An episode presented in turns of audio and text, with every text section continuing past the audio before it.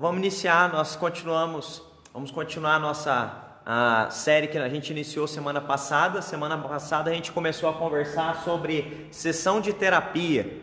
Bom dia, Carol. Seja bem-vinda. É, semana passada a gente começou a olhar. Bom dia, Leia. A gente começou a conversar e olhar para os milagres de Jesus Cristo e a perceber que os milagres de Jesus. Bom dia, Jussara. Seja bem-vinda é, e a gente começou a perceber que os milagres de Jesus são mais do que simplesmente é, algo sobrenatural. Jesus também estava tratando a vida daquelas pessoas nas quais é, ele curava, não é? Então, é, nós vamos continuar a nossa conversa aqui sobre esse assunto. Né? Algumas razões pelas quais a gente tem conversado nessa temática. Ah, a gente percebe com Agostinho de Pona a ideia de que ah, o pecado é uma doença hereditária, não é? é? Ele é genético. Davi fala isso no Salmo 51: Em pecado me concebeu a minha mãe. Então todos nós é, nascemos em pecado, nós fomos gerados em pecado. Diante disso, é, o, nosso, o nosso desafio é, é, é lidar com todas as áreas nas quais o pecado afetou a sua e a minha vida. O pecado então ele afetou as nossas emoções, o pecado ele afetou, não é, a nossa saúde, a nossa espiritualidade, o pecado afetou os nossos relacionamentos. Então, devido a isso, todas as áreas foram afetadas. Bom dia, Roseli, bom dia, Lacir, sejam bem-vindos. E diante disso, nós é, tivemos toda a nossa natureza e a nossa existência afetada por causa do pecado não é? Porque a nossa natureza se tornou corrompida e pecaminosa. É, afinal de contas, né? O que é um milagre? A gente vai perceber que a, o milagre é a ação, não é? é? Ou fato ou acontecimento que é impossível de se explicar segundo as ciências naturais. Então, o milagre é algo sobrenatural vindo da parte de Deus, tá ok? Mas qual é o objetivo dos milagres que foram relatados nos evangelhos ah, acerca do nosso Senhor Jesus Cristo. Vamos lá. Ah, os milagres e curas de Jesus tinham o objetivo de testificar que Ele é o Filho de Deus. Ah, eles também têm a intenção de revelar o poder de Deus dentro da sua soberania e gerar mais do que só uma cura ou do que algo sobrenatural circunstancialmente, momentaneamente. Jesus também estava tratando emocionalmente a vida daquelas pessoas. Ah, tem como razão também mostrar que Jesus agiu e age como um terapeuta, não é? é? Ele tratava as emoções daqueles que o procuravam e o milagre tratava também a vida emocional, porque cada homem e mulher que procurava Jesus precisava ser tratado em alguma área. E é isso que nós vamos conversar então, e é isso que nós temos conversado nesses dias, tá ok? Os milagres, eles são divididos em diversas categorias, não é? Curas de exorcismo, a gente tem curas físicas, epifanias, a gente tem milagres de salvamento, milagre de dádiva, ressurreição. Então Jesus realizou diversos milagres é, durante o seu ministério terreno. E aí, é, qual é o objetivo? Não é? O objetivo era gerar um ensinamento e um tratamento nas pessoas às quais ele também estava realizando o milagre. Era mais do que só trazer a solução para um problema, mas era também um tratamento, porque a obra do Senhor vai além do milagre físico. A obra do Senhor, ela é completa, ela é plena, não é? Jesus disse: "Eu vim para dar vida e vida em abundância". E o apóstolo Paulo vai dizer que aquele que começou a boa obra, ele há de completá-la em nossas vidas. O que ele está dizendo são as áreas nas quais o Senhor precisa trabalhar em cada um de nós. E aí, semana passada, a gente conversou um pouquinho, olhando é, para o primeiro milagre do Senhor Jesus em Caná da Galiléia, onde Jesus transforma água em vinho. E hoje nós vamos continuar, hoje nós vamos conversar um pouquinho sobre a cura das frustrações tá bom? A cura das frustrações. Bom dia, Luiz, seja bem-vindo também.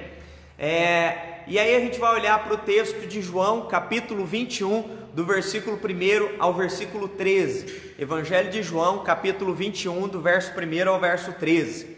Aonde conta sobre como Jesus realiza um milagre é, numa pescaria com Pedro e os outros discípulos, mas é também um tratamento de Jesus na vida do apóstolo Pedro.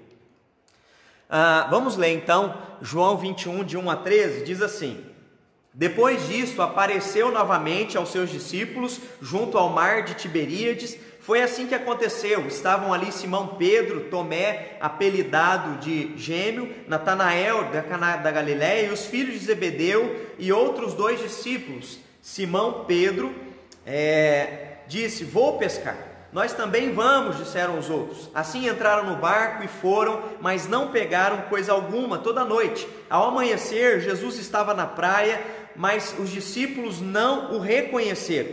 Ele perguntou: Filhos, por acaso vocês têm peixe para comer? Não, responderam eles. Então disse eles: Lançai a rede para o lado direito do bar e, pegar, e pegarão. Fizeram isso e não conseguiram recolher a rede de tantos peixes que estavam.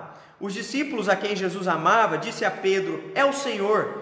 Quando Simão Pedro ouviu que era o Senhor, vestiu a capa, pois havia removido para trabalhar, saltou nas águas. Os outros ficaram no barco, puxaram até a praia a rede carregada, pois estavam é, pois estavam a, apenas uns 90 metros de distância. Quando chegaram, encontraram um braseiro no qual havia um peixe, pão, e disse-lhes: Jesus, Tragam alguns dos peixes que vocês acabaram de pegar. Simão Pedro entrou no barco, arrastou a rede à praia. Havia 153 grandes peixes, no entanto, a rede não arrebentou. Venham comer, disse Jesus. Nenhum dos discípulos tinha coragem de perguntar: Quem é você? Pois sabiam muito bem que era o Senhor. Então Jesus serviu o pão e o peixe.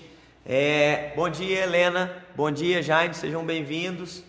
É, então a gente percebe é, aqui o milagre de Jesus. Esse milagre ele acontece após a ressurreição de Jesus. Se você é, se lembra, no capítulo 20, Jesus ressuscita e ele vai na casa onde os discípulos estão trancados, eles estão trancados com medo. Foi o texto que nós pregamos domingo, não é? O domingo de Páscoa. Jesus adentra ali e tira o medo do coração dos discípulos. Já na cena seguinte, a gente percebe Pedro resolve pescar. Esse Pedro é um Pedro que, após a morte do Senhor Jesus Cristo, tem que lidar com as suas frustrações. Ele está tendo que lidar com a frustração pessoal, a frustração de os seus objetivos não terem dado certo, ah, aquilo que ele idealizou não se concretizou enquanto a sua perspectiva pessoal, particular de discípulo, e diante disso ele tem que assimilar essa frustração e ele vai para a pescaria. E nessa pescaria ele se frustra de novo e não pega nada. E aí Jesus vai lá, aparece lá, e Jesus realiza um milagre, um grande milagre, como no chamado de Pedro, lá em Lucas capítulo 5, do verso 1 ao verso 11, quando Jesus chama Pedro, é, foi quase a mesma cena, foi um, uma pesca frustrada, onde Jesus pede para eles lançarem a rede novamente, e então a rede se enche de peixes, e Pedro não é, reconhece que Jesus Cristo é, é vindo da parte de Deus. Agora aqui, da mesma forma, eles não pegam nada e Jesus pede para eles lançarem a rede novamente. E quando a rede vem cheia de peixes, eles logo reconhecem: é o Senhor, é o Mestre que está na beira-mar. Então, é, Jesus vem para realizar o milagre, mas Jesus veio para tratar tanto a vida do apóstolo Pedro quanto a vida daqueles que estavam com ele ali naquele dia pescando com ele. Provavelmente estava com ele André, Tiago, João, não é? Nessa pescaria, nesse dia é, de mais uma pesca frustrada. E aí entender a frustração primeiro para é, a gente poder falar nessa manhã como a cura das frustrações pode acontecer nas nossas vidas, tá ok? Vamos lá. O que é a frustração? A frustração é um sentimento, uma emoção que ocorre quando algo esperado não ocorreu. Então, é, quando algo que você espera não ocorre, isso gera frustração você tem uma expectativa e essa expectativa não se cumpre, diante disso há um desânimo, há uma frustração, não é? E diante da frustração, a, a psicologia determina diversos tipos, não é? é? de processos frustrantes. A frustração por barreiras, quando existe um obstáculo que impede-se de se chegar a um objetivo, Por exemplo, hoje, essa é, é, é uma frustração que toda a humanidade está vivendo, não é? É uma frustração por barreira. O Covid-19 está aí e isso está nos impedindo de chegar a muitos objetivos. Muitos estão frustrados porque várias coisas pararam na vida delas, não é? é quem estava concluindo aí o último ano da faculdade provavelmente está frustrado está perdendo aula, né? Está se perguntando quando é que vai formar. É, gente que ia casar agora teve que desmarcar o casamento e aí esse impedimento, essa barreira, o casamento não vai acontecer porque algo se colocou no meio do caminho e se impediu de se chegar a esse objetivo. Às vezes você estava com o sonho de uma, construir uma casa, de comprar algo, né? se, se planejando para isso, e aí vem tudo isso e a sua vida financeira é, se desestabiliza, mudam as coisas. Você estava indo profissionalmente bem na sua empresa, agora às vezes tem que demitir funcionários. Então a frustração é lidar com barreiras que se colocam entre nós e os nossos objetivos. Então essa é uma barreira por frustração. Tem outros tipos de frustração. A frustração por um incompatibilidade entre dois objetivos, não é? A frustração por conflito entre duas situações negativas, a frustração por conflito entre situações positivas e negativas em igual medida. Então, é que você possa assimilar qual é a sua frustração que você tem vivenciado. Qual é a sua frustração hoje, particular, pessoal, existencial, para que a gente possa lidar com ela? É, foi isso que Jesus Cristo foi fazer naquele dia, ao curar, ah, na verdade, ao, ah, ao fazer aquela ah, milagre daquela grande pescaria, não é? E quando Jesus vai fazer isso, Jesus também, logo após, os discípulos vêm à beira-mar, e quando os discípulos vêm à beira-mar, Jesus vai tratar tanto Pedro quanto os discípulos que o seguem, porque eles se sentem frustrados, não é? E aí Jesus vai tratar isso especificamente. E aí eu gostaria de conversar com você sobre isso nessa manhã. Como é que Jesus, nesse milagre, ah, após a ressurreição, fazendo a grande pesca maravilhosa ali, não é? Realizando essa, esse grande milagre, como é que Jesus, logo após, trata a frustração tanto de Pedro quanto dos outros discípulos? Vejamos. Primeiro, ah, diante da cura das frustrações, Jesus, é, a gente percebe que Jesus é, nos ensina a não buscar escapes. Ah, escapes são rotas de fuga que a gente às vezes cria para não encarar a realidade. Pedro ele tinha diversos motivos para se sentir fracassado, não é? Ah, ele se sentia fracassado porque ele estava frustrado emocionalmente pela sua traição. Por que, que Pedro se sentia frustrado? Porque ele projetou um, um discípulo perfeito, ele projetou um discípulo que não falharia, ele projetou uma imagem acerca de si mesmo, um holograma que não era verdade, de um discípulo que nunca iria abandonar, que nunca iria falhar, e quando ele se dá conta da realidade dele, isso gera uma frustração. Isso normalmente acontece com a gente. Às vezes a gente cria uma ideia acerca de nós mesmos e quando determinada situação vem e acontece sobre a nossa existência, sobre a nossa vida, e a gente se dá conta de que a gente não é aquilo que a gente, imaginou ser ou a gente idealizou ser acerca de nós mesmos, isso nos frustra quando a gente reage de maneira diferente do que nós falamos, ou pensamos, ou do que nós acreditamos. Então isso gera uma frustração. O apóstolo Pedro se sente frustrado também, fracassado por causa dos seus erros, não é? Na sua espiritualidade contra Jesus Cristo. É, e depois ele vai pescar, e pescaria para Pedro significa potencialidade, é o que ele sabe fazer bem feito. Ele era pescador. Quando Jesus o chama, a gente percebe que quando Jesus o chama, ele era um pescador, ele tinha uma sociedade, não é? é com André, Tiago e João, é, e era isso que ele era especialista. E até no que ele era especialista, agora com um sentimento de frustração, de fracasso, porque ele falhou com Jesus, ele vai pescar. Pesca a primeira noite ali, logo após a ressurreição de Cristo, e o que ele sabia fazer de melhor, nem isso ele não consegue. Ele se frustra, não pega. E aí, diante disso, é, Jesus então aparece à beira-mar e pede para eles lançarem a rede. Jesus vem tratar com eles, ah, e principalmente com o apóstolo Pedro, sobre a sua frustração. Tá? Ah, assim como Pedro, todos nós enfrentamos a frustração diariamente.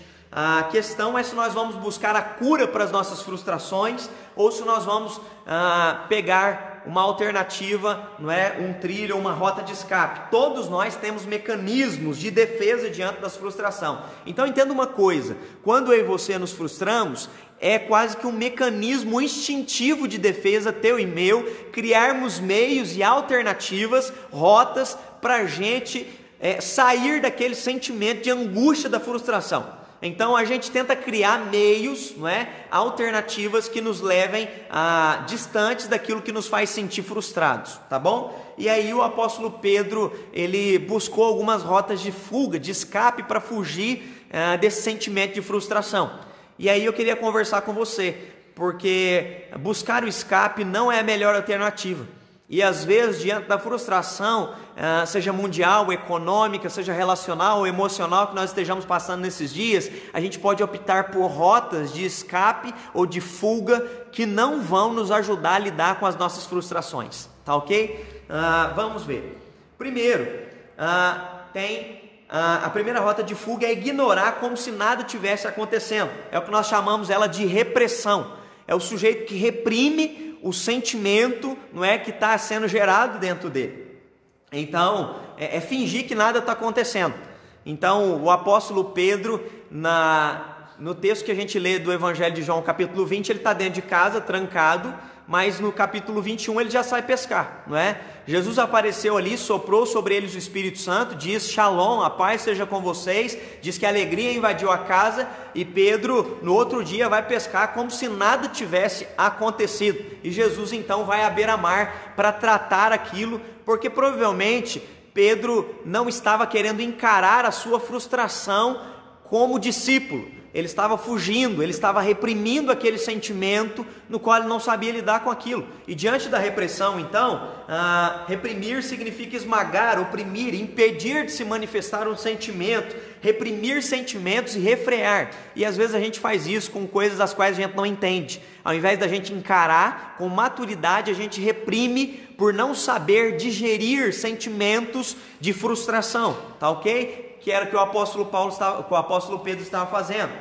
E aí Salmo 32, verso 3 vai dizer o seguinte: Enquanto me recusei a confessar o meu pecado, o meu corpo definhou, eu gemia o dia inteiro. Aqui Davi está dizendo: enquanto eu recusei a encarar o meu erro e a minha frustração pessoal e particular daquilo que eu fiz de errado, isso me definhou, isso não é, me corroeu por dentro.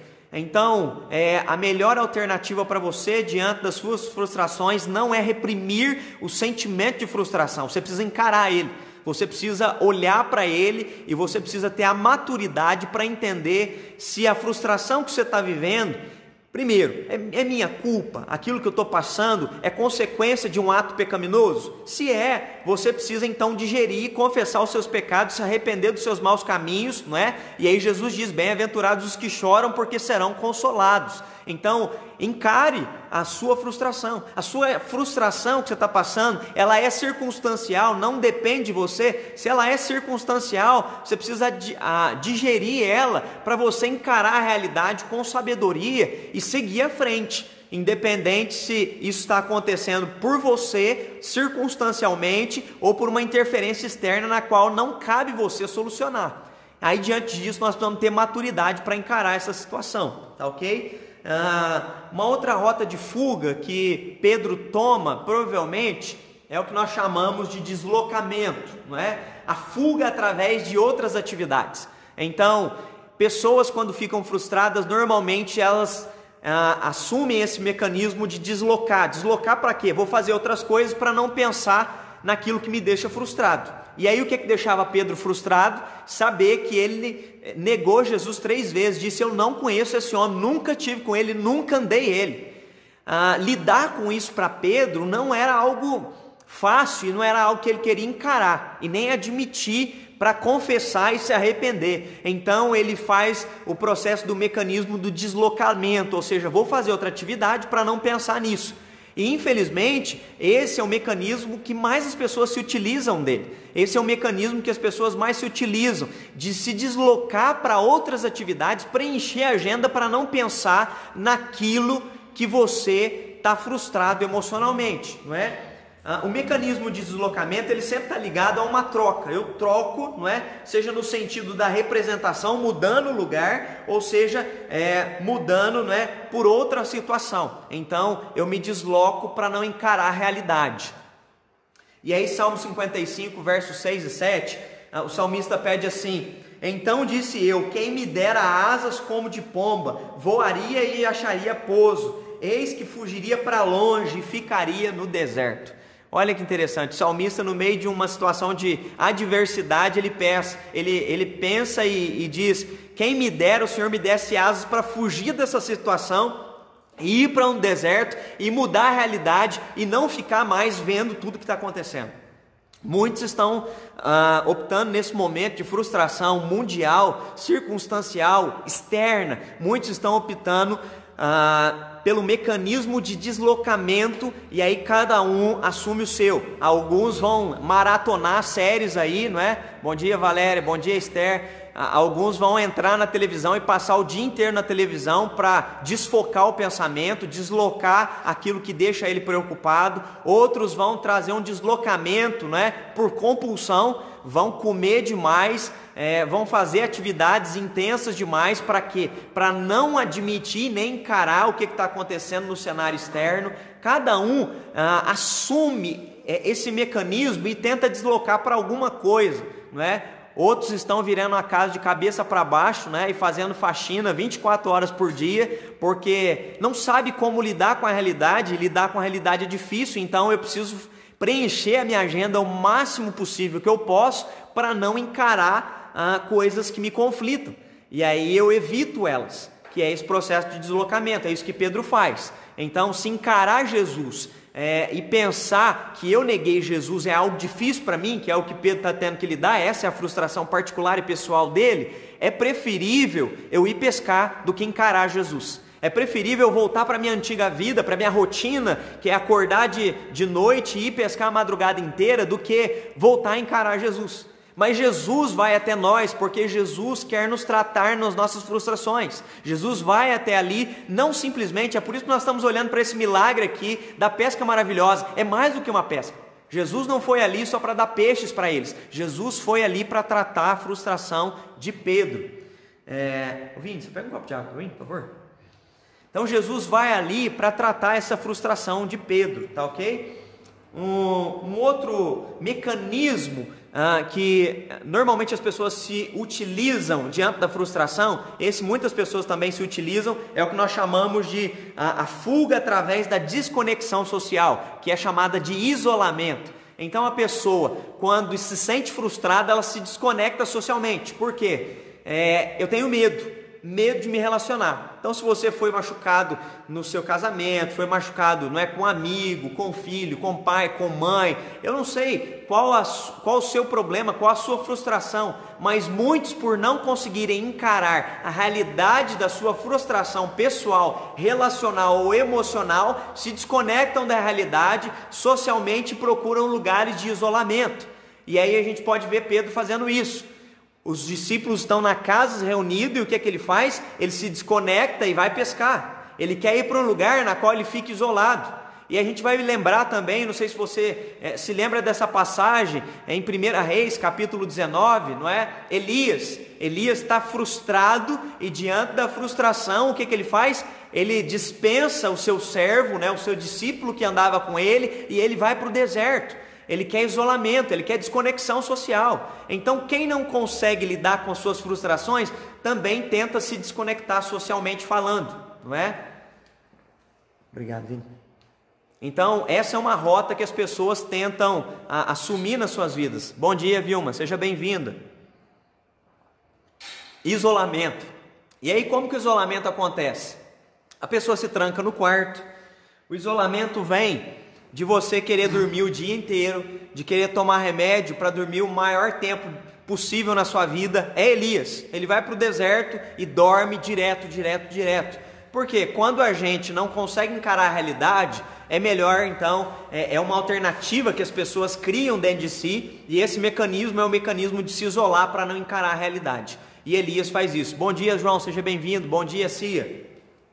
Ah, o mecanismo, então, é em que um pensamento ou um comportamento é isolado dos demais. Então, eu isolo meu pensamento ou procuro comportamentos de isolamento social, que é o que Pedro e tanto Elias fizeram diante das frustrações. 1 Reis 19,4 é o texto que eu acabei de falar para vocês. Elias vai para o deserto para se desconectar e para. É, tentar se isolar, porque ele não está lidando bem com a frustração de que, ainda em Israel, mesmo ah, ele provando para o povo que Deus reinava sobre Israel quando a chuva cai, bom dia Lu, mesmo ele provando para o povo de Israel, ele ainda percebe que há idolatria em Israel. E ao perceber que há idolatria em Israel, isso gera uma frustração em Elias, porque Deus se revelou. E como é que Deus se revelando, o povo ainda continua na idolatria? Isso mexe com Elias, a ponto de ele ir para o deserto e se isolar e achar que está é, tá tudo acabado. Não é?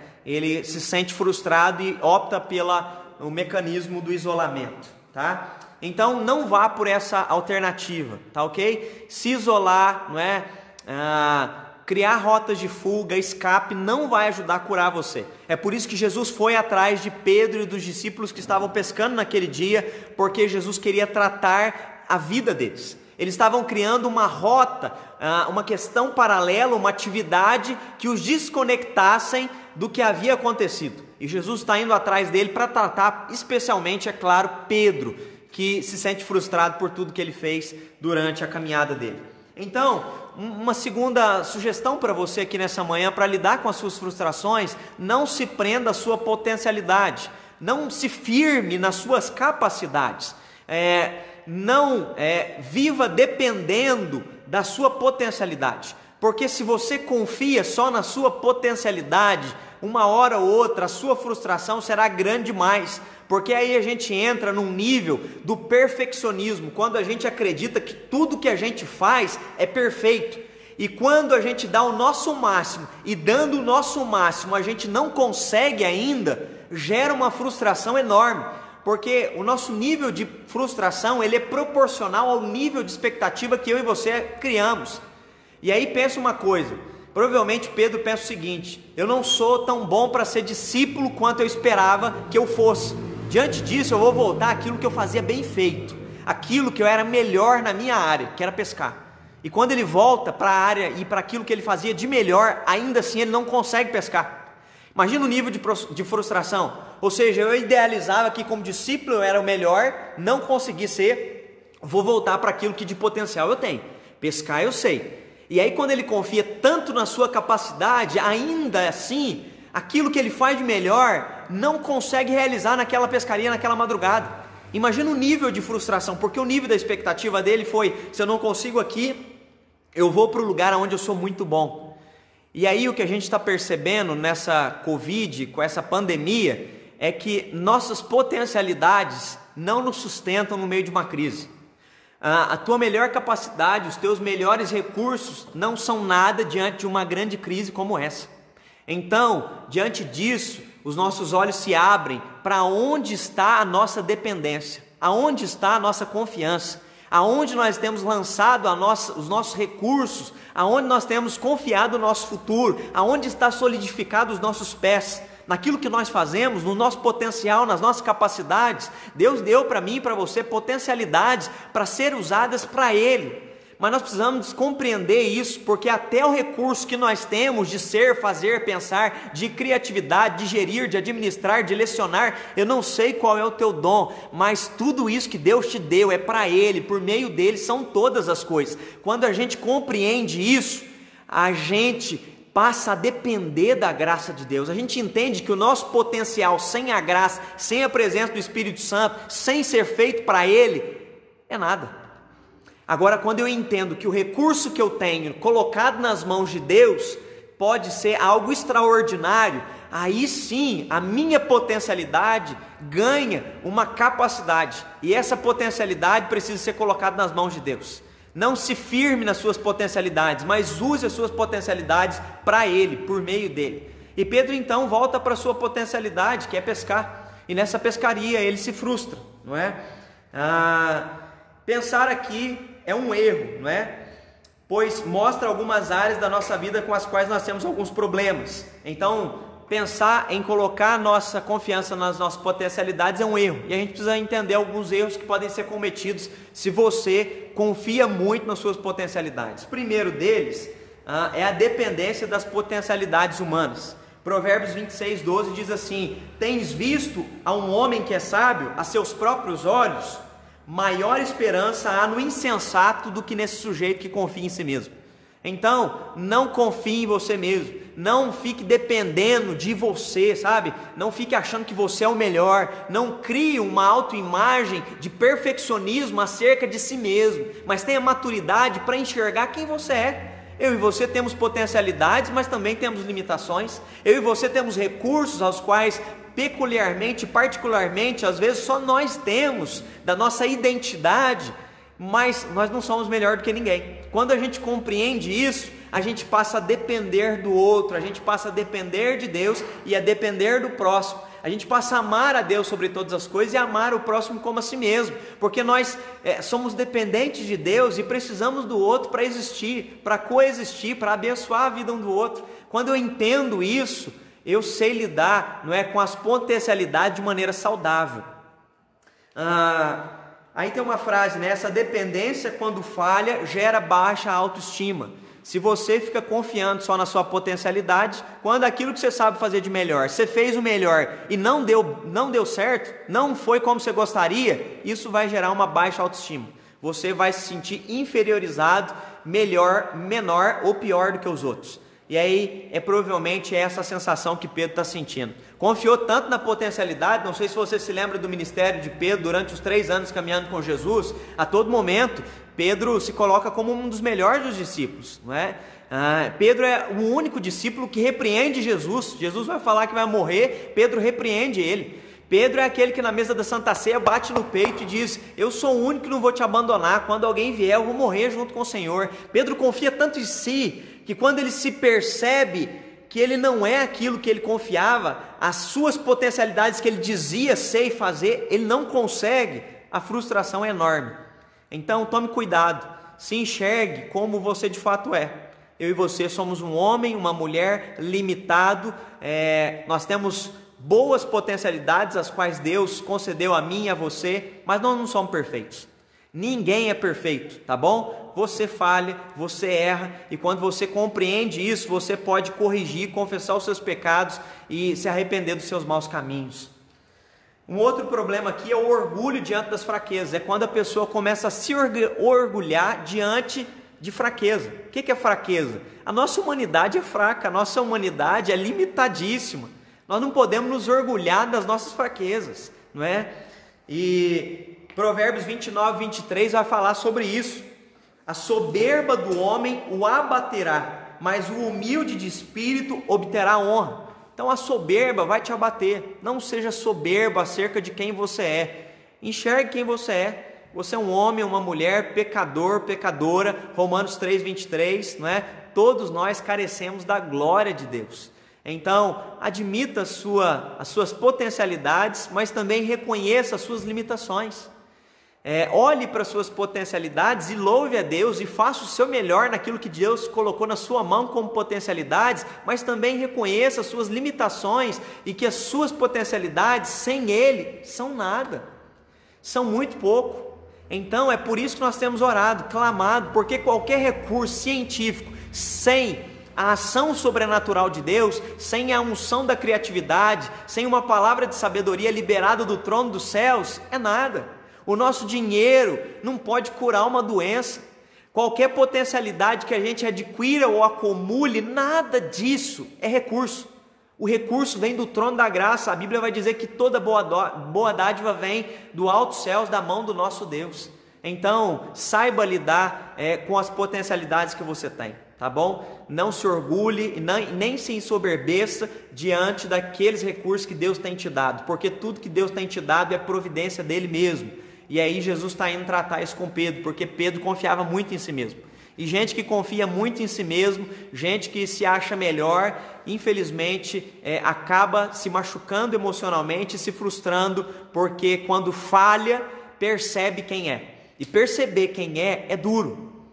Mas é isso que Jesus Cristo veio fazer conosco. Ele veio tirar as escamas dos nossos olhos, tirar as vendas dos nossos olhos, para que nós, como rosto desvendado, olhando, não é, para o Senhor Jesus Cristo, face a face, sejamos transformados dia após dia à imagem do nosso Senhor. Então, se confrontar e se deparar com Jesus é ver a sua identidade. Eu sei que não é fácil, mas é isso que Jesus quer fazer conosco para tratar as nossas frustrações, as nossas crises de baixa autoestima, que na verdade são geradas porque nós é, projetamos uma imagem de que às vezes nós não somos, tá ok? Aproprie-se da presença de Deus. Um ponto essencial para você ser curado das suas frustrações é se apropriar da presença de Deus na sua vida.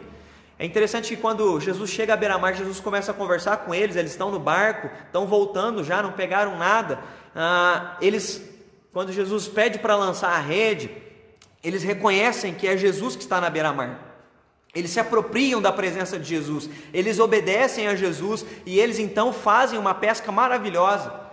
Quando a gente se apropria da presença de Deus nas nossas vidas, a gente passa a saber lidar com as nossas frustrações, a gente passa a saber lidar com as nossas limitações e passa a confiar no Senhor aquilo que não depende de nós. Aquilo que as nossas potencialidades não podem alcançar, nós sabemos que Ele pode. E a gente então passa a se apropriar da presença do Senhor também, para confiar, para depender, para se submeter àquilo que Ele quer fazer em nós. Ah, enquanto nós não percebemos a Sua presença, nós continuamos frustrados. Então, provavelmente, Pedro, enquanto não percebe que é Jesus, ele continua frustrado. Mas na hora que ele percebe que é Jesus, diz que ele colocou a capa, pulou na água e foi até o encontro com Jesus Cristo. Ele ficou tão empolgado porque ele percebe que é o Senhor Jesus que veio, como no dia que o chamou, Jesus agora, depois que Pedro é, se sente frustrado, decepcionado porque falhou com Jesus, Jesus vem até ele novamente para tratar aquilo. E Jesus faz o mesmo milagre que realizou no começo, no seu chamado ministerial. É isso que Jesus vem fazer. Bom dia, filha. Ah, perceba que quando Pedro apropria-se da presença de Deus ali na beira-mar, Jesus começa a tratar as suas feridas, não é? De que maneira? Deus trata a nossa dor. Salmo 147, ele sara os de coração quebrantado, ele pensa as feridas. Então Deus quer tratar as suas dores. Deus quer tratar aquilo que te machuca. Então, não negue, não fuja, não gere é, mecanismo de compensação, não gere mecanismo de isolamento, mas encare a sua dor e coloque a sua dor diante de Deus, para que Deus trate a sua dor. Qual é a sua dor? O apóstolo Pedro, o que doía ele era o sentimento de é, não ser quem ele imaginava ser.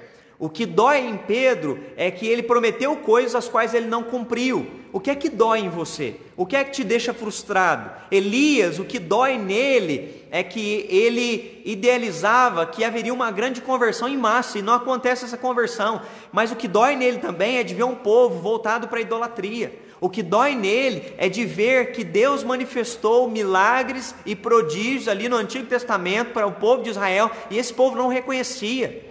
E tanto Pedro quanto Elias precisam ir para a presença de Deus para serem curados dessa dor.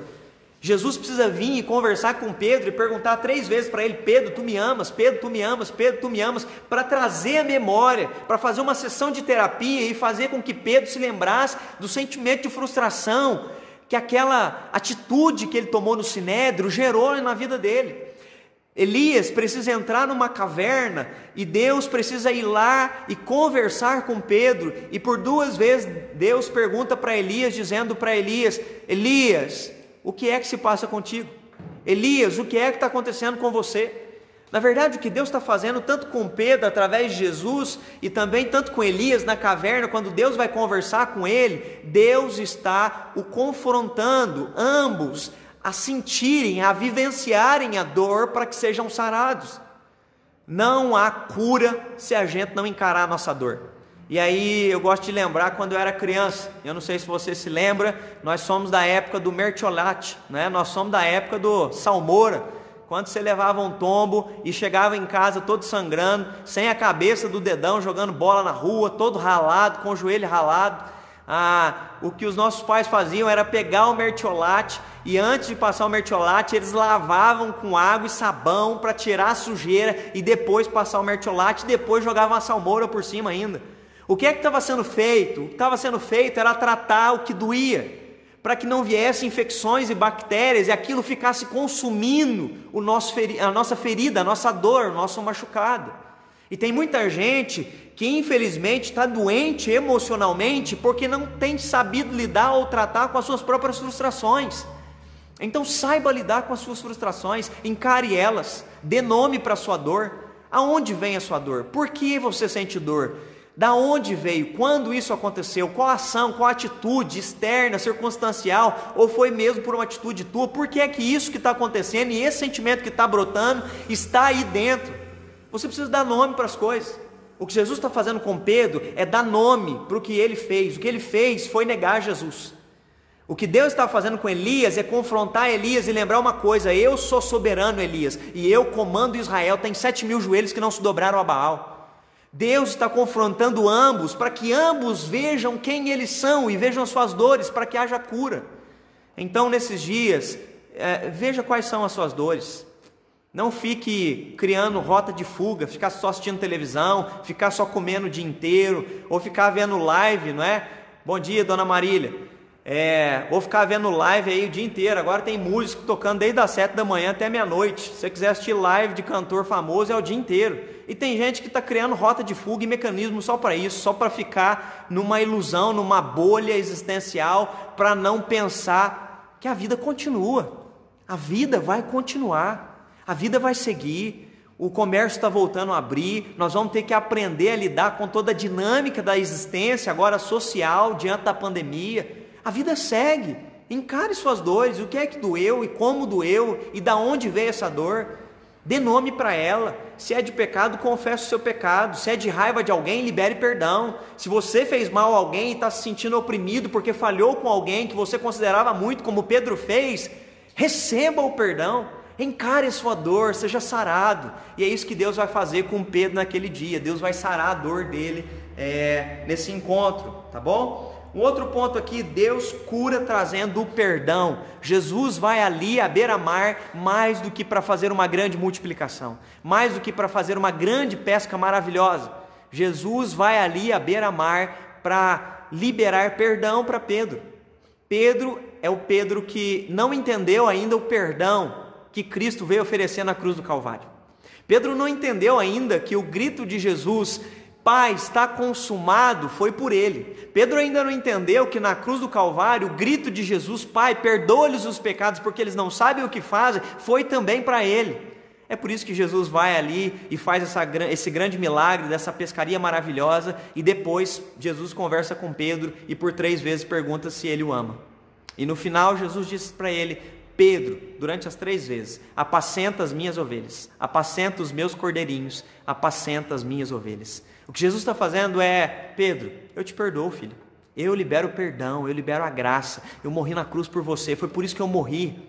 Foi por isso que eu morri e ressuscitei, porque eu perdoei os teus pecados. O véu que te separava não separa mais. Você pode entrar no trono de graça. Você pode entrar, não é, com intrepidez diante do Santo dos Santos, não porque você dizia na Santa Ceia que você era bom. Você pode entrar no Santo dos Santos porque eu paguei o preço pelos teus pecados. Então, se você está se sentindo culpado diante de algum erro, diante de algum fracasso, de alguma atitude que você tinha que ter tomado e não tomou, e falhou com alguém, e quando falhamos com alguém, falhamos contra o próprio Deus, como ah, o filho pródigo diz: Pai, pequei contra ti, já não sou digno mais de ser chamado teu filho. Reconheça as tuas limitações e receba o perdão de Deus. Experimentar o perdão é maravilhoso, não é? Uh, tem uma frase do pastor Martin Luther King que vai dizer: o perdão é um catalisador que cria a ambiência necessária para uma nova partida. Então, o perdão ele é catalisador, ele cria uma ambiência para a gente recomeçar. E o que está acontecendo com Pedro é isso. O perdão de Jesus catalisa toda aquela situação, gera uma ambiência de recomeço para Pedro. Você possa experimentar o perdão na sua vida, se é um perdão é, no qual você falhou ou que você possa provar do perdão na sua vida, liberando perdão para quem falhou com você, porque tem muita gente que tem dificuldade em seguir adiante, é, porque outros falharam consigo, e aí fica também projetando em todo mundo, como se todo mundo fosse falhar consigo, como aquele falhou com você. Eu quero é, sugerir para você, libere perdão, porque quando você libera perdão, você também é, é curado. Quando você libera perdão, você também é sarado. Então experimente o perdão de Deus, mas libere também o perdão para as pessoas que falharam com você. Libere perdão. Não fique ah, guardando sentimento de amargura, de raiva, ah, sentimentos doentes na sua vida porque na verdade o sentimento de amargura, de raiva, de ódio, seja ele com a sociedade, seja ele, é, enfim, com pessoas, na verdade ele está consumindo você, ele consome a sua mente, ele consome as suas emoções. A pessoa da qual ela é, é alvo da sua ira, ou alvo da sua raiva, ou do seu ódio, talvez nem saiba o que você está fazendo, a sensação que você tem dentro dela, e isso está consumindo é você. Então, para sair da frustração, libere perdão, tá bom? E aí, eu tenho certeza que alguns de vocês vão dizer, pastor, ah, eu não consigo liberar perdão.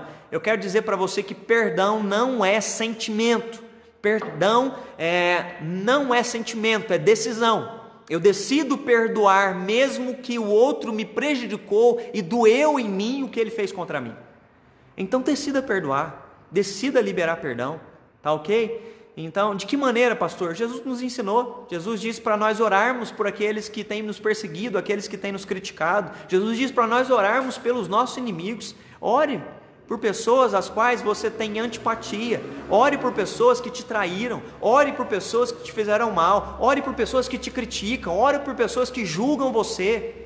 Clame a Deus pela vida delas e fale: Senhor, tira isso de mim e me sara em nome de Jesus, para que você possa continuar sua vida em paz, experimentando o poder do perdão, sendo você perdoado por Deus e também liberando perdão, porque você experimentou da graça do perdão de Deus sobre a sua vida. Aí a gente pode lembrar da oração do Pai Nosso: perdoa as nossas dívidas, assim como nós perdoamos os nossos devedores. Ou seja, o que nós estamos colocando como condicional na oração do Pai Nosso é me perdoa na mesma proporção em que eu perdoo as outras pessoas. Que você entenda isso. É, se você não consegue perdoar a quem você vê, como é que você experimenta o perdão do nosso Pai a quem você não vê? A gente só consegue perdoar as pessoas à nossa volta porque nós experimentamos do perdão de Deus. E quando a gente experimenta isso, a vida segue, a gente continua, que é o que vai acontecer com Pedro. Deus restaura-nos também através do seu amor Romanos capítulo 5, verso 5 diz: Ora, a esperança não se confunde, porque o amor de Deus é derramado em nosso coração pelo Espírito Santo que nos foi otorgado.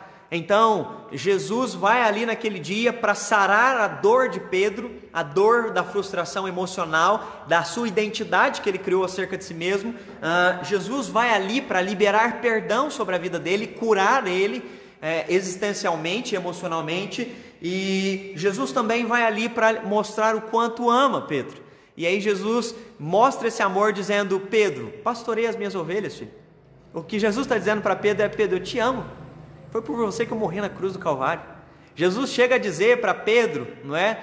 Pedro, Satanás é, tem rogado a Deus para ceifar a tua vida, mas eu tenho orado por ti, eu tenho clamado por ti. Porque quando você se converter, você vai ser uma bênção na vida dos teus irmãos. Você vai ser um líder na vida deles. Jesus já sabia de todas essas adversidades que Pedro enfrentaria no seu ministério, e Jesus está indo ali para lembrá-lo: Pedro, eu te amo. Pedro, eu te amo. Então, continua a caminhada. Às vezes você está se sentindo é, frustrado emocionalmente porque você acha que você não é alvo do amor. E eu quero te lembrar que você é alvo do amor de Deus, não é? Você é alvo da graça de Deus. A Bíblia fala que, que nós fomos predestinados antes da fundação do mundo em Cristo Jesus. Isso é prova do quanto Deus ama a sua e a minha vida. Você conhece o nosso Senhor Salvador Jesus Cristo. Isso é prova de um Deus que, mesmo nós falhando contra Ele, Ele, antes da fundação do mundo, planejou a nossa redenção, planejou a nossa conversão, a nossa justificação, a nossa regeneração, a nossa adoção, a nossa santificação e planejou até a nossa glorificação, o dia em que estaremos face a face com Ele e o dia em que a frustração não vai mais ter lugar na nossa vida. É por isso que Jesus diz que naquele dia Ele vai enxugar a nossa lágrima vai cessar toda dor, vai cessar todo medo, não vai mais haver fome, nada, nenhum perigo, nenhuma frustração vai poder nos alcançar mais, porque nós vamos estar plenamente na presença do nosso Deus. E aí todo medo se vai. E aí toda frustração vai ser levada embora. É por isso que o céu vai ser um lugar de plenitude, porque Jesus, quando nós estamos na presença dele, a sensação é de plenitude, abundância. Ele é suficiente para nós. Uh, e aí, uma outra sugestão para você: coopere com os planos de Deus, tá? Coopere com aquilo que Deus quer fazer na sua vida. Deus tem um tratamento na sua e na minha vida, Deus quer tratar a nossa história, e aí eu acho que isso é importante, uh, porque nós fomos salvos mas nós estamos num processo de transformação. Então, você que entregou sua vida ao Senhor Jesus Cristo, você foi salvo, não é? E esse ato de salvação ele é único, mas ah, Jesus quer que você desenvolva a sua salvação, ou seja, que você seja trabalhado em todas as áreas nas quais Jesus quer tratar em você. E aí, para isso, você precisa cooperar com os planos de Deus em sua vida, que é o que o apóstolo Paulo vai dizer em Romanos 12, verso 2: Não vos conformeis com este século, mas transformai-vos pela renovação da vossa mente. Ou seja, experimente o que Deus quer completar na sua vida, a obra que ele começou, ele quer completar. Mas para isso não se acomode, saia da zona de conforto e vá cooperar com aquilo que Deus quer fazer na sua história, tá ok? Além de compreendermos que Deus faz se faz presente nas nossas vidas, que o milagre, para que o milagre aconteça, as nossas frustrações precisam ser tratadas, nós precisamos cooperar então com a sua vontade. De que maneira? Uh, Pedro teve uma atitude de ouvir a Deus. João 8,47 vai dizer: Quem é de Deus, ouve as palavras de Deus. Então, uh, Pedro sai dali e ele não sai de mimimi, depois daquela conversa, depois daquele, daquela grande pesca maravilhosa, Pedro não sai dali com dó de si mesmo. Pedro não sai dali se colocando como coitado. Pedro não sai dali doente emocionalmente. Pedro não sai dali é, com pena de si mesmo, sabe? Não, ele sai dali é, perdoado. Ele sai dali sarado. Então, deixa Deus tratar suas dores e seja sarado, seja curado. E o que eu acho maravilhoso é que aonde nós fomos é, feridos, aonde a vida nos feriu, Deus pode usar isso e transformar isso em um ministério. Então o Pedro que foi ferido, não é? Porque ele projetava um perfeccionismo acerca de si mesmo que não era verdade, é o Pedro depois que vai ser um grande líder da igreja, que vai dar vida pelas suas ovelhas também, né? Ele é um líder que vai ser preso no sinédrio, que vai ser é, espancado, que vai ser, não é, açoitado. E agora ele sabe quem ele é. A identidade dele está clara. Aonde ele era falho, agora ele sabe quem ele é. E aquilo se torna um potencial ministerial a ser usado por Deus. Então deixa Deus te sarar, deixa Deus te curar naquilo que dói na sua vida, porque Deus vai usar aonde a vida doeu em você para abençoar outras pessoas, para você cuidar de outras pessoas. Às vezes foi numa traição, às vezes é num abandono, às vezes é numa crise financeira, e é maravilhoso que em todas as nossas crises Deus pode transformar aquele mal em bem, como fez com José do Egito. Um homem que viveu a crise de escravo, de presidiário, de isolamento, de sem recurso nenhum, é um homem que está pronto, né? porque sempre serviu com excelência, liderou como escravo, liderou na, na cadeia, e quando ele se torna governador do Egito, ele está pronto, porque Deus o preparou para aquilo, Deus tratou, e toda a dor existencial foi transformada em recurso para ser bênção na vida dos outros. Que aquilo que te dói seja transformado em recurso para você alcançar outras pessoas e abençoar a vida delas. Que falar da dor não doa mais, porque foi, você foi curado, você foi sarado falar do que aconteceu no passado, que seja em paz para você. Por que vai ser em paz? Porque Jesus entrou na sua vida e fez você uma nova criatura, como ele fez com Pedro. Ele foi ali para sarar Pedro, tá bom? Ah, segunda atitude, a de agir segundo o querer de Deus. Então, como é que você pode cooperar com a agir de Deus? Ah, você pode agir segundo o que Deus tem para você. Então, mais do que o conhecimento, é preciso ação. Porque tem muitas pessoas que sabem versículos de cor, sabem a Bíblia de cor, têm conhecimento bíblico vasto, escutam pregação o dia inteiro, escutam louvores o dia inteiro, mas quando vai para o campo da prática, há, há um grande distanciamento, né? há um grande ato entre saber o que Deus quer de mim e fazer o que Deus quer de mim. Então, mais do que conhecer, mais do que me ouvir aqui nessa manhã, que você possa colocar em prática aquilo que Deus quer fazer na sua vida. não é? Deus tem um plano para você de maneira particular, especial. Ah, ele nos chamou para o ministério da reconciliação, mais do que salvar a tua vida, Ele te chamou para exercer um ministério nele, para Ele. Que você compreenda isso e compreendendo isso você possa cooperar com o que Ele quer fazer na sua vida, tá ok? Ah, terceiro, atitude de esperar no Senhor. Então, é, você precisa agir e esperar. Esperar porque Deus vai agir por meio de você e através de você. Como foi Pedro, não é?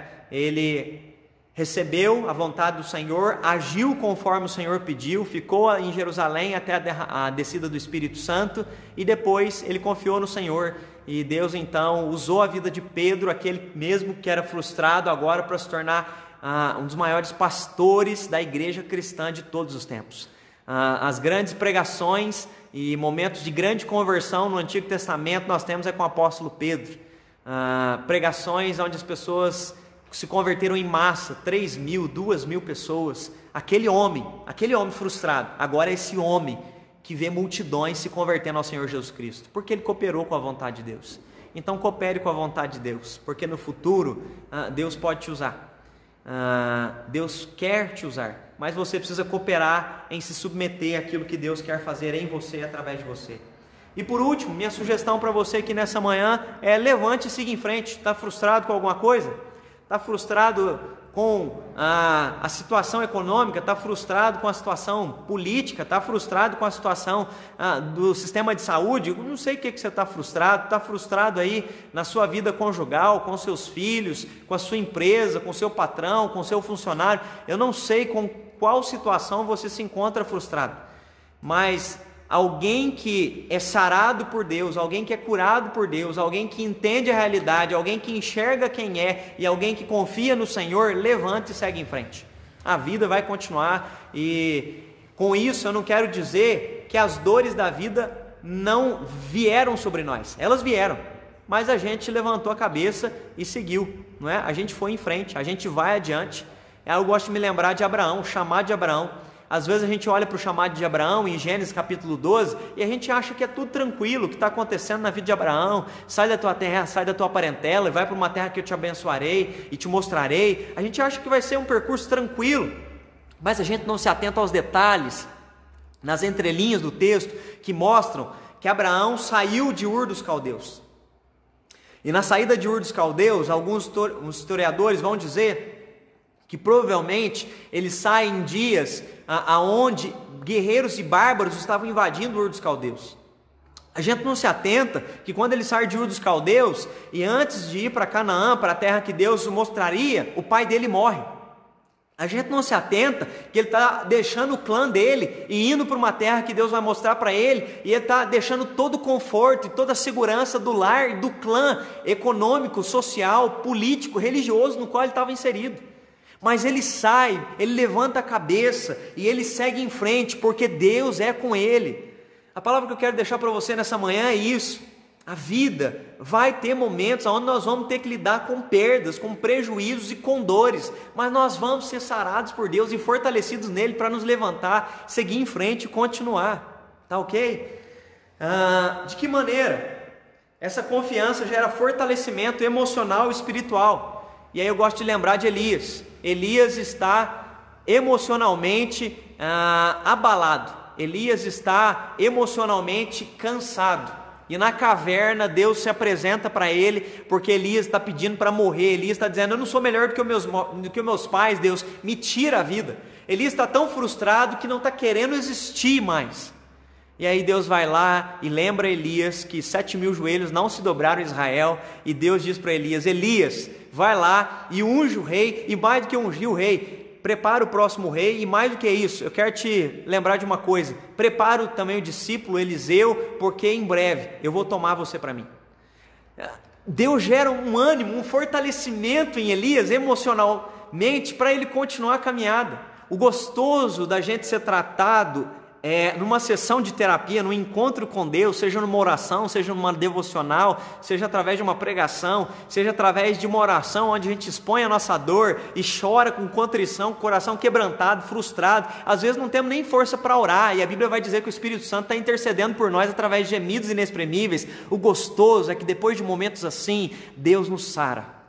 Deus gera força emocional e espiritual para a gente continuar. Essa é a minha expectativa se você está cansado aí do outro lado, você que está me assistindo ainda vai me assistir, é que Deus possa gerar fortalecimento emocional para você e que você possa se levantar e seguir em frente, porque Deus está conosco. Ah, essa confiança nos proporciona renovo para a gente tentar emocionalmente. Bom dia, Silvânia, saudade de você, Deus abençoe.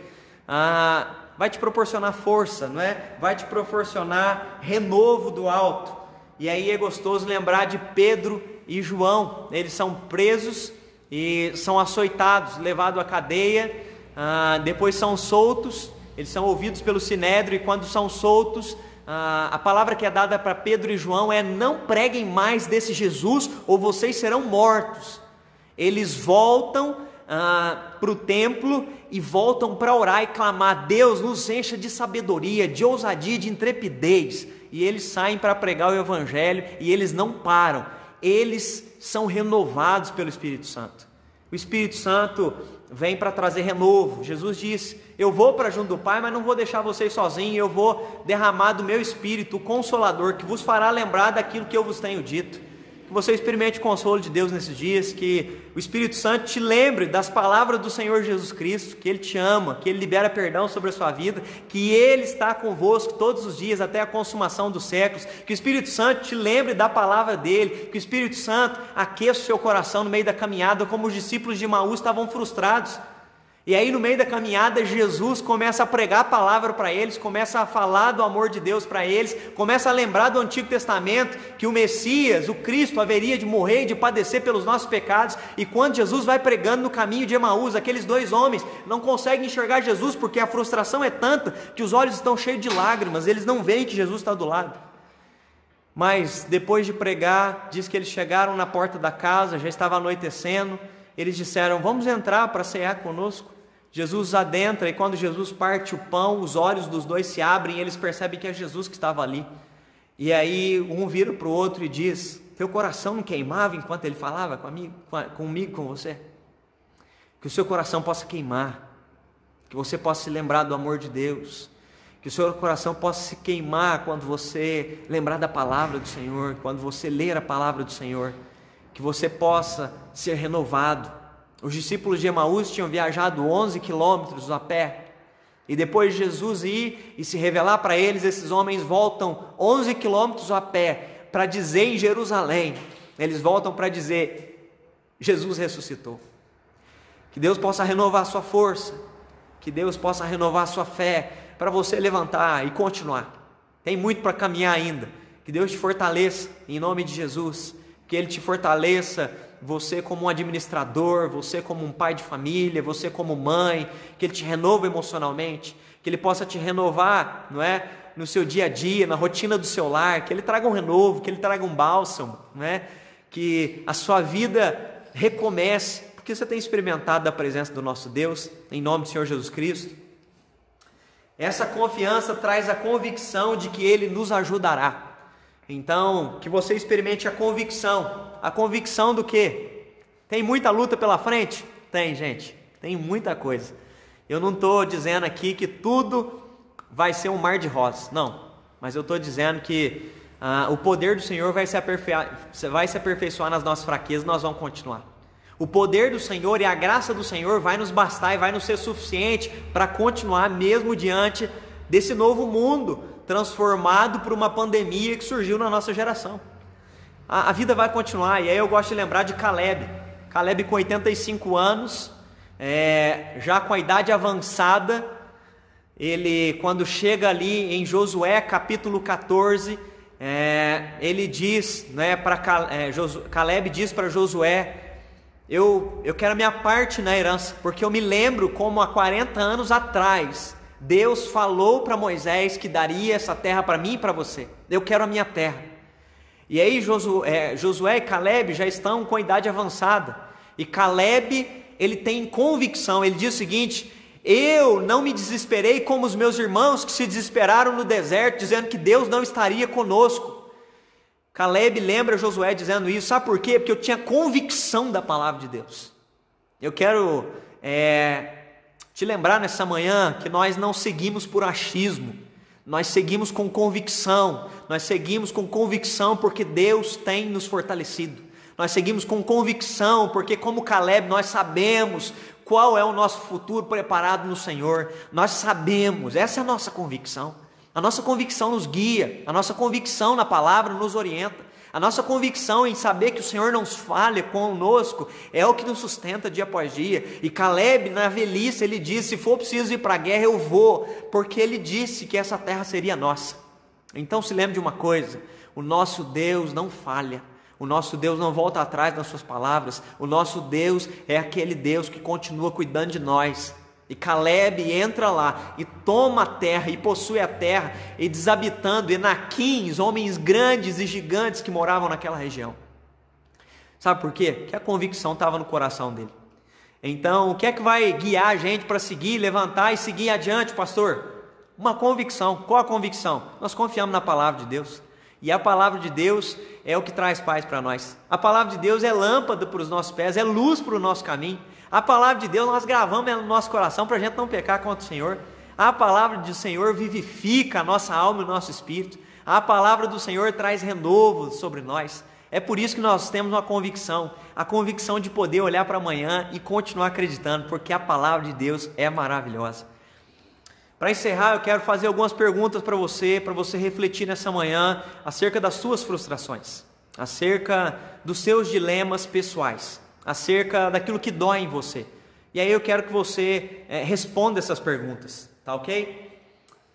Ah, como você tem encarado as frustrações da vida? Como é que você lida com as frustrações? Você tem buscado escape, como a gente conversou lá no início do estudo? Você é humilde para tratar as suas frustrações? Você consegue ser humilde para identificar o que, que dói na sua vida? O que é, que é culpa sua? O que é, omissão sua, falta de atitude? Você tem tido essa humildade? Ou você tem se escondido atrás das coisas? Você está acreditando que através da sua capacidade você pode superar, não é? é as suas decepções. Você acredita nisso? Que através, das decep... através da sua potencialidade você pode superar a decepção? Não é através da sua potencialidade que você vai superar as decepções. É através da cura, é através da dependência, é através da liberação do perdão, é através do tratamento daquilo que dói, para então ser sarado e seguir em frente. Diante de todos os encontros da vida, você consegue perceber que Deus está presente? Então, no meio desses desencontros da vida, você consegue ver que Deus está presente na sua e na minha vida? Você consegue ver que Ele deseja tratar e curar todos ah, os teus machucados, né? E tudo aquilo que te machuca. Você consegue perceber que Deus quer tratar isso? Você tem provado da cura de Deus em relação às suas frustrações? Em Deus, você se sente capaz de se levantar e seguir em frente? Então, para encerrar nossa aula nessa manhã, essa palavra que eu queria deixar para você. Em Deus, nós podemos ser curados. Em Deus nós podemos tratar as nossas frustrações. Em Deus nós queremos experimentar não só milagres, mas nós queremos experimentar a cura emocional. Em Deus nós não queremos só um milagre circunstancial e momentâneo, porque isso passa. Mas nós queremos sair dessa situação homens e mulheres melhores em Cristo Jesus. É isso que nós queremos. Nós queremos sair daqui, sabe, é, num outro nível de espiritualidade. Que no meio de toda essa crise a gente amadureça que no meio de tudo isso a gente possa se desenvolver, a gente possa amadurecer, que no meio de tudo isso a gente possa sair sarado, curado, porque Jesus tratou mais do que uma circunstância, Jesus tratou a cada um de nós, particularmente, individualmente, em áreas peculiares de cada um de nós. Essa é a minha palavra para você nessa manhã. Que Deus te abençoe, tá bom? Aonde quer que você esteja me assistindo. Ah, um abraço para todos vocês. Uh, eu quero orar e antes de orar eu quero pedir para você, tá bom? Uh, curte aí a nossa página e compartilha. Curte essa live aqui compartilha para a gente abençoar mais pessoas, tá ok? Vamos orar?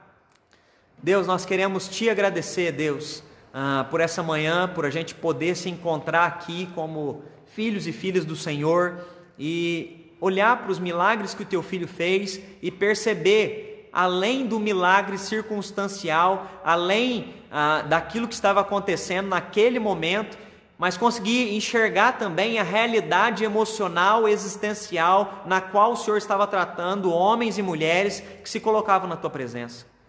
Deus, essa é minha oração, que no meio de tudo que está acontecendo, nós temos clamado sim por um milagre, por uma intervenção do Senhor, meu Deus, é, na história da nossa humanidade, na nossa geração, no meio dessa crise, no meio dessa pandemia. Nós queremos que o Senhor pode fazer um milagre, ó Pai. Nós queremos que o Senhor pode, meu Deus, trazer a bênção sobre a vida dos cientistas, com criatividade, com capacidade, liberando sobre eles uma palavra de sabedoria para que eles possam inventar, meu Deus, ah, uma vacina que possa curar, meu Deus, e acabar, meu Deus, com essa pandemia. Nós cremos, Deus, que o Senhor pode abençoar os médicos que estão usando diversos tratamentos nos hospitais para diminuir, Deus, o índice de pessoas que vão, meu Deus, para UTI. Nós cremos que o Senhor pode usar a vida deles e o Senhor já tem usado a vida deles, ó Pai. E por isso nós clamamos, ó Pai, que mais do que isso, que o Senhor também nos trate emocionalmente, espiritualmente, relacionalmente, Deus, na nossa vida no meio de tudo isso.